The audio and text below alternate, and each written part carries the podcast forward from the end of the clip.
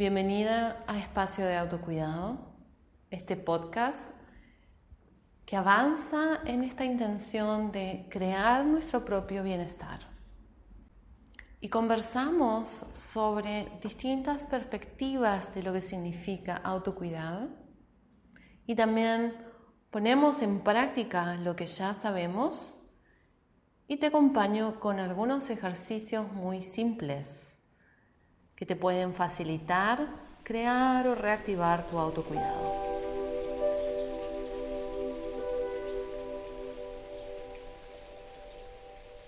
Y en el capítulo de hoy vamos a conversar sobre cuáles pueden ser los recursos para crear el bienestar. Cuáles son, dónde se aprendan y sobre todo, por qué no los ponemos en práctica. Nos obsesionamos en coleccionar conocimientos, prácticas, técnicas que luego nunca usamos. Y te invito a que dediques los próximos segundos a recordar todos esos cursos, talleres, terapias que has hecho, clases que has tomado, libros que has leído. Y luego, cuando estás en una situación compleja, estás atravesando algo que necesita atención, cuidado y asistencia, no pones en práctica todos esos recursos que conoces y que tienes disponibles.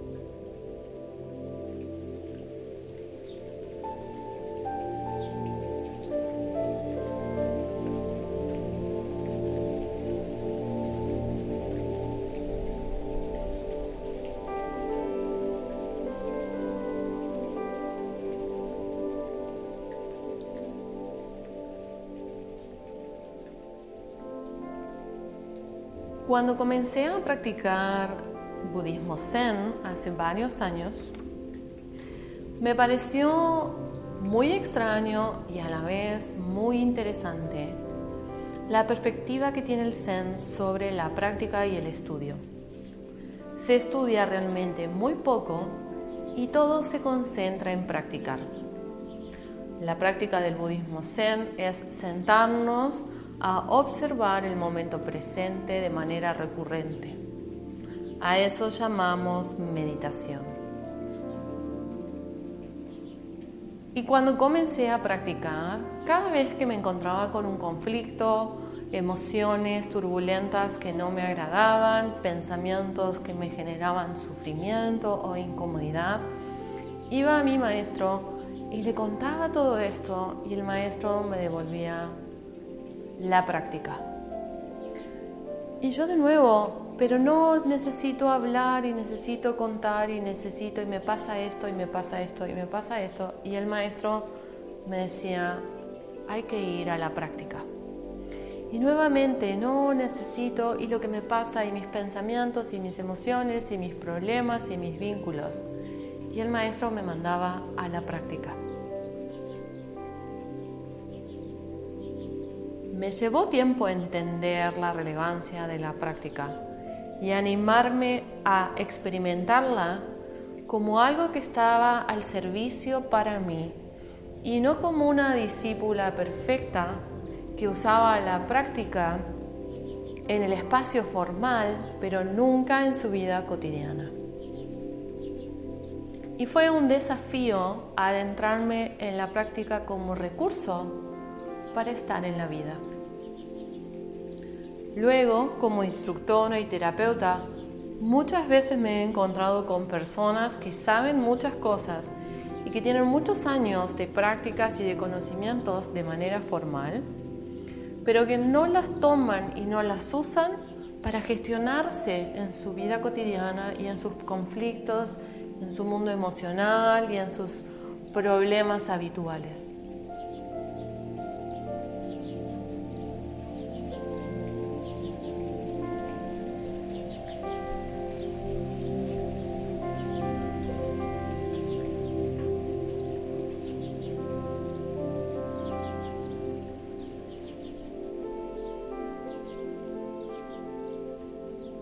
Hablemos entonces sobre cuáles pueden ser prácticas y recursos de autocuidado dónde los aprendemos o de dónde los tomamos y cómo los ponemos en práctica de manera real y concreta cuando los necesitamos.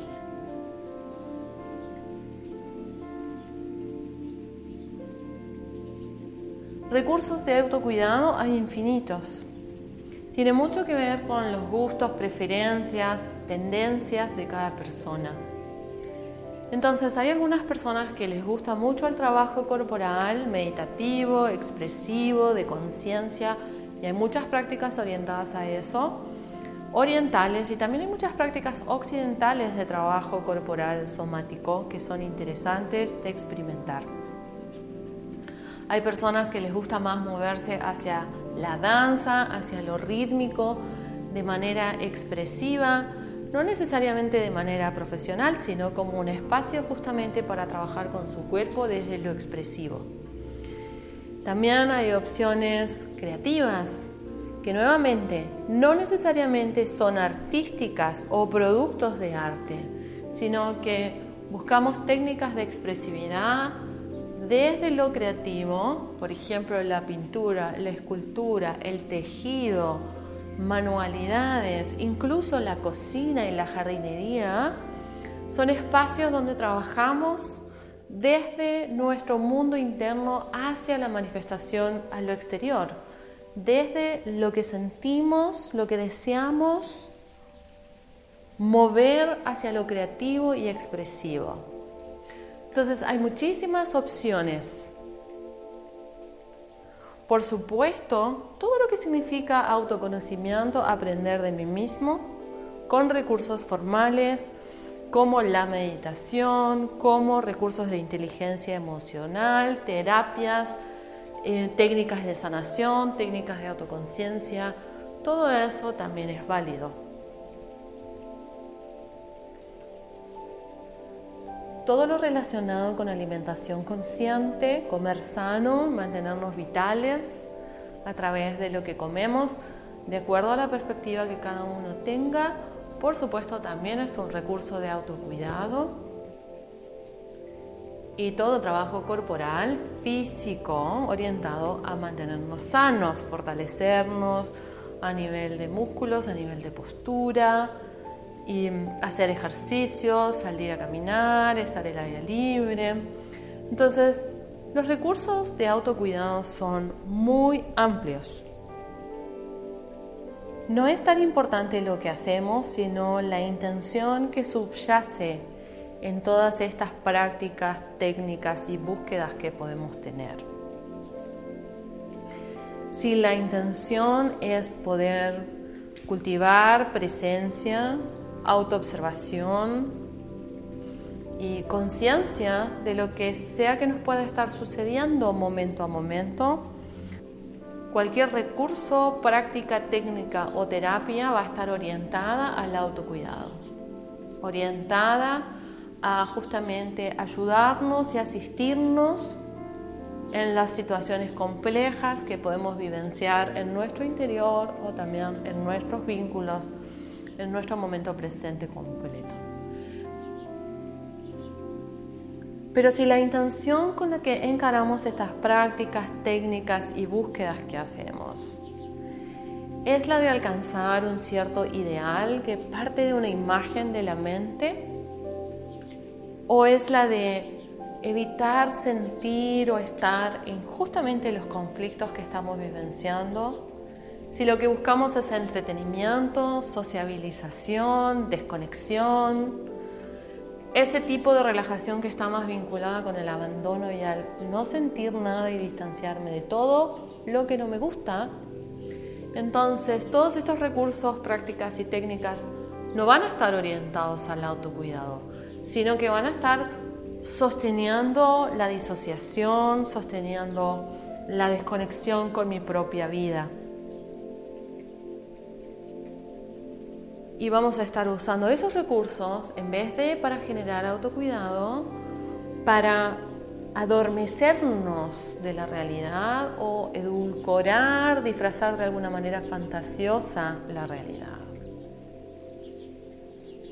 Comprendemos que todas las herramientas son potenciales recursos de autocuidado o potenciales recursos para sostener nuestra disociación y sostener nuestra evasión al momento presente.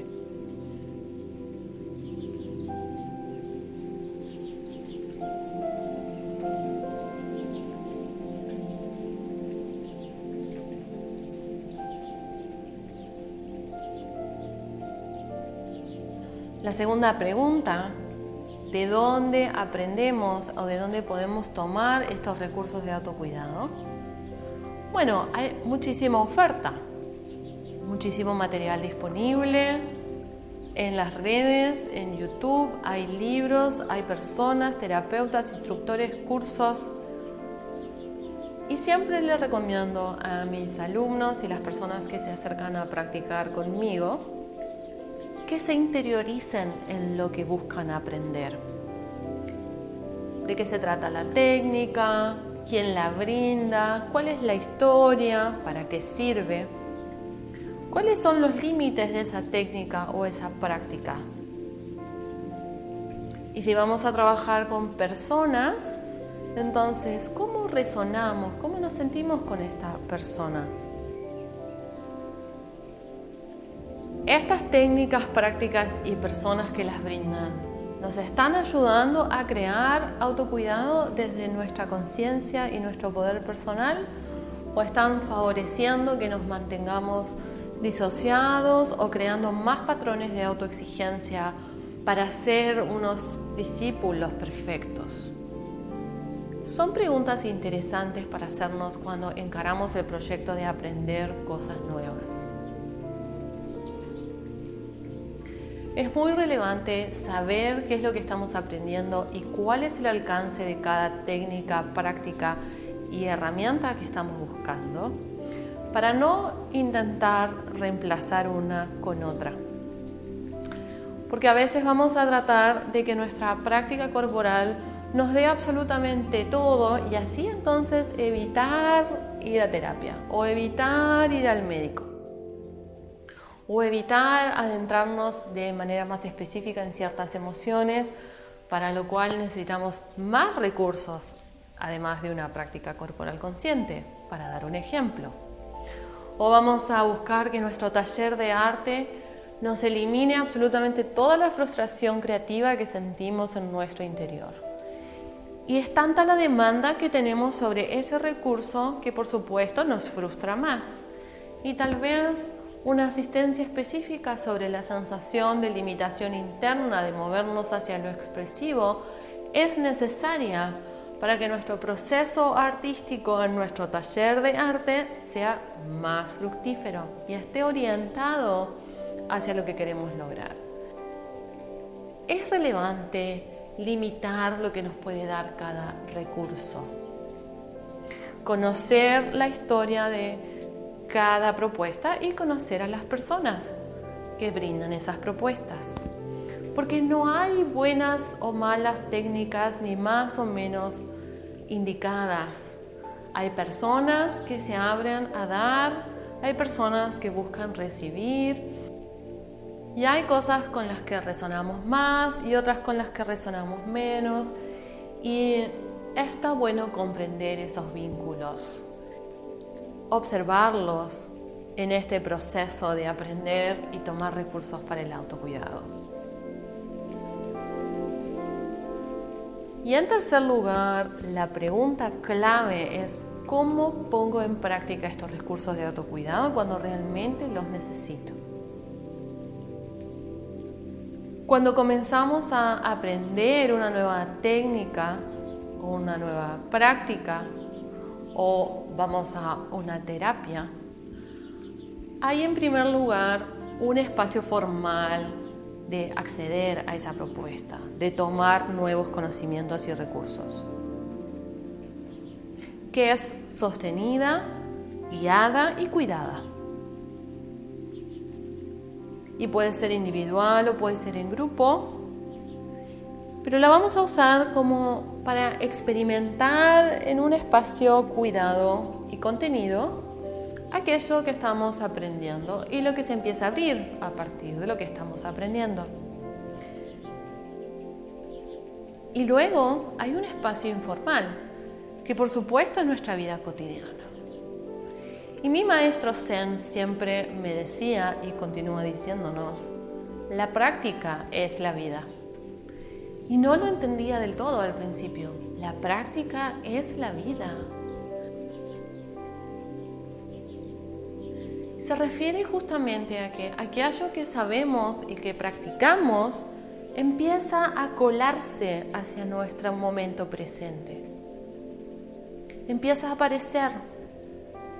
Y de repente empezamos a usar como recurso la práctica formal, el espacio formal de aprendizaje.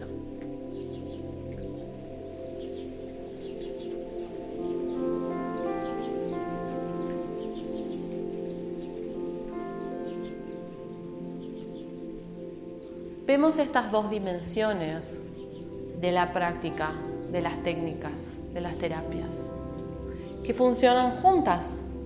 Un espacio formal de aprendizaje y de acompañamiento y un espacio informal de uso en lo cotidiano. Y si luego de algunos meses de práctica y de conocimiento, tu recurso de autocuidado no aparece de manera natural en tu vida cotidiana, algo está fallando. Puede ser que estés usando esa práctica o esa técnica de manera disociativa. No te está sirviendo para conectar con lo que realmente hay en ti, sino para crear más exigencia o más ideales. Entonces, eso no aparece como recurso en tu vida cotidiana. Pero si la técnica que aprendiste o que usas en el espacio formal realmente la encaras de manera sincera y honesta para conectar con tu realidad, confía que naturalmente los recursos que aprendes luego aparecen en tu vida cotidiana y están disponibles para tu autocuidado.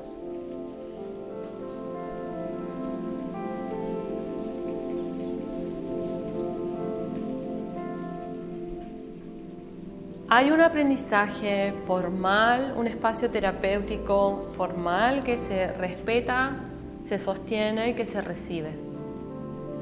Y que luego se usa y se adapta de manera creativa a la realidad individual. Que también requiere al inicio un poco de supervisión y asistencia, pero que después empieza a fluir, porque me lo apropio y entonces lo uso y lo uso al servicio de mi realidad. Entonces es un espacio flexible entre tomar lo formal y usarlo de manera creativa en mí.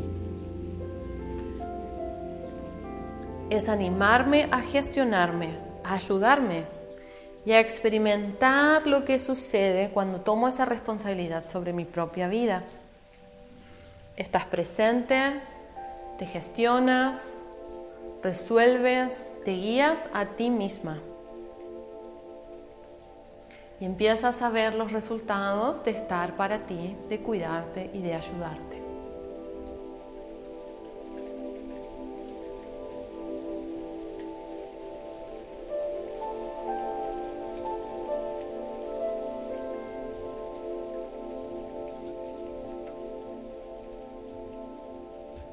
El objetivo de este podcast y de mi forma de dar asistencia no es atiborrar a la gente de más prácticas y técnicas y recursos y cosas que aprender, sino incentivarte a que hagas un espacio, sino incentivarte a que crees este espacio en donde puedas poner en práctica todo lo que ya sabes y entonces creas tu autocuidado.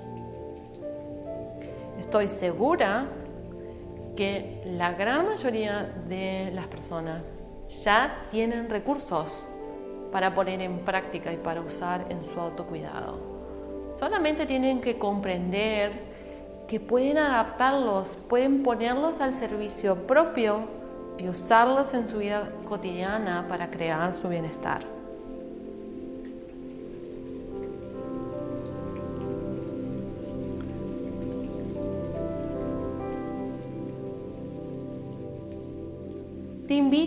Entonces a que recapitules sobre todo lo que sabes y todos los recursos que ya tienes. Cursos, libros, videos, prácticas, técnicas, experiencias que has vivido y has aprendido. Y observa cómo puedes ponerlas al servicio de tu realidad, de tu vida cotidiana, para entonces darte cuenta que tienes infinitos recursos ya en tu interior para crear tu bienestar.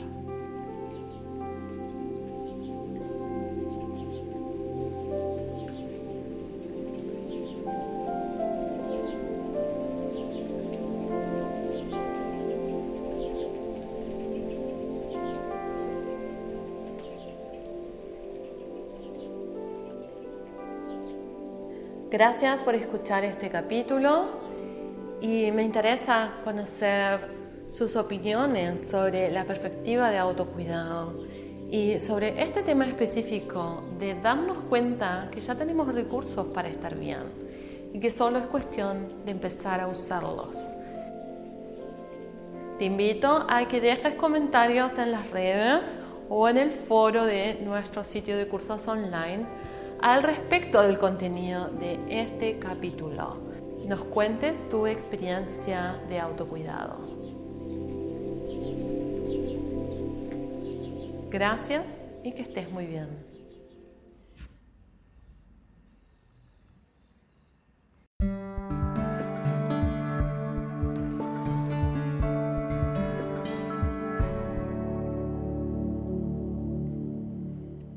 Espacio de Autocuidado es un podcast producido por Marcela Tess, instructora. Todos los derechos reservados. Más información en www.marcelates.com.